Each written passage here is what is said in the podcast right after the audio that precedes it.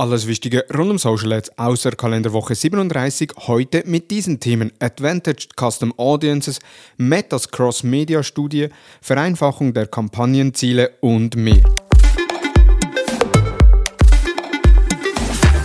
Es ist Montag, ich persönlich weile im Urlaub, verlängere da noch den Sommer. Wünsche ich euch trotzdem schon einen schönen Montag bzw. einen super Start in die neue Woche, auch wenn ihr keine Ferien habt.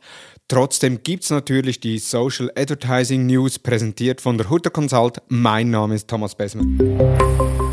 Einführung von Advantaged Custom Audiences. Ab dem 19. September führt Meta die Advantaged Custom Audiences ein. Was sind Custom Audiences bzw. die Advantaged Custom Audiences? Das sind Custom Audiences, die durch Meta erweitert werden, wenn Meta eine Wahrscheinlichkeit sieht, dass die Leistung verbessert wird. Das heißt, ähnlich wie bei Lookalike Audiences werden Personen gesucht, die ähnliche Ausprägungen haben wie die, die bereits in Custom Audiences sind.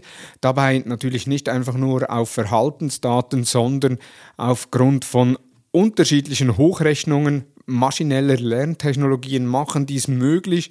Von daher sind wir gespannt auf diese Neuerung der Vorteil ist ganz klar, man kann mit wenig Aufwand die Kampagnenleistung verbessern, denn wir wissen ja in der Vergangenheit beziehungsweise seit letztes Jahr im April hat Facebook deutlich weniger Daten erhalten oder wir bekommen als Werbetreibende deutlich weniger Daten und somit sind vor allem Custom Audiences auf Basis des Metapixels zwischenzeitlich nicht unbrauchbar, aber man hat doch einen enormen Verlust.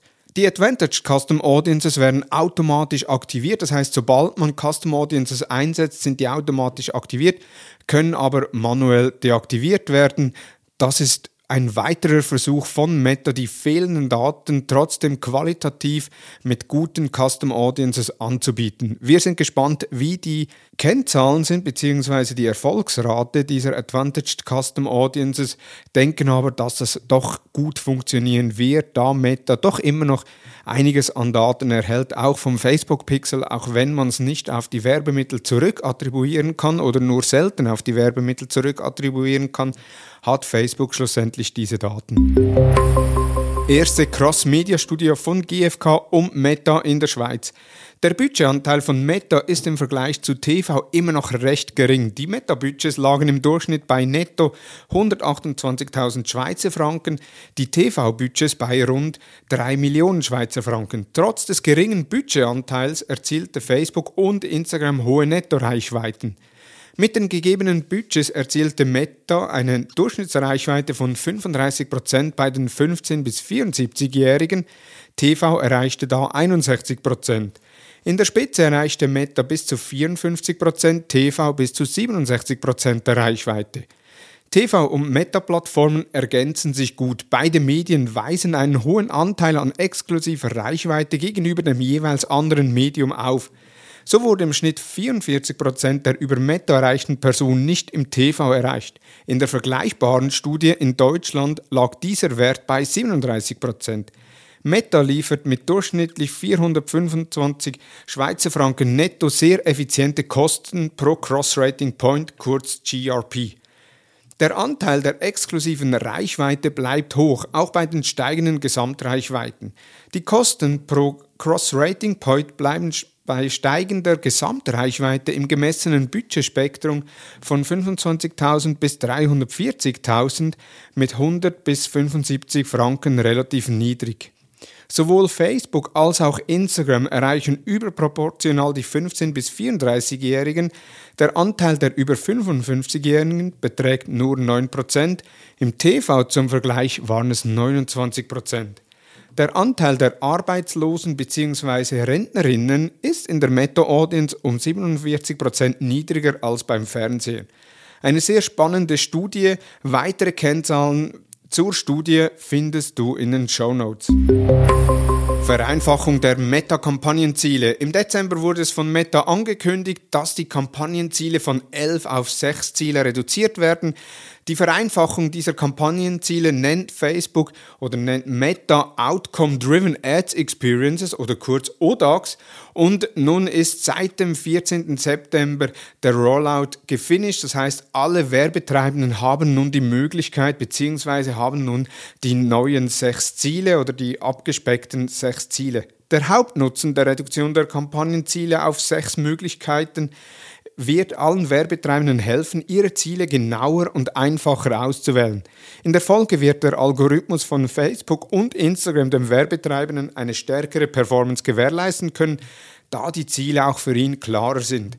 Trotzdem, und das möchte ich mit auf den Weg geben, definiert klare und messbare Ziele, bevor ihr eine Kampagne aufschaltet.